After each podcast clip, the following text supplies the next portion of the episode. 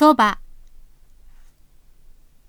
そばは日本特有の麺類です。そばは植物の一種で、小麦粉を混ぜて麺にします。そばは栄養が非常に豊富です。忍者の非常食料もそば粉と小麦粉が主原料でした。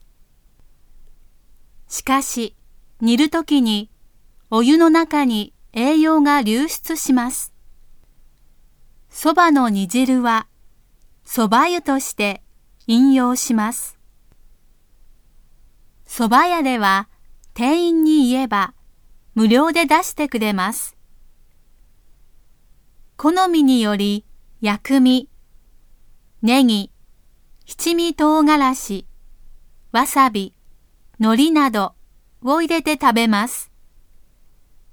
なお、洋菓子のモンブランも俗称でお蕎麦と呼ばれることがあります。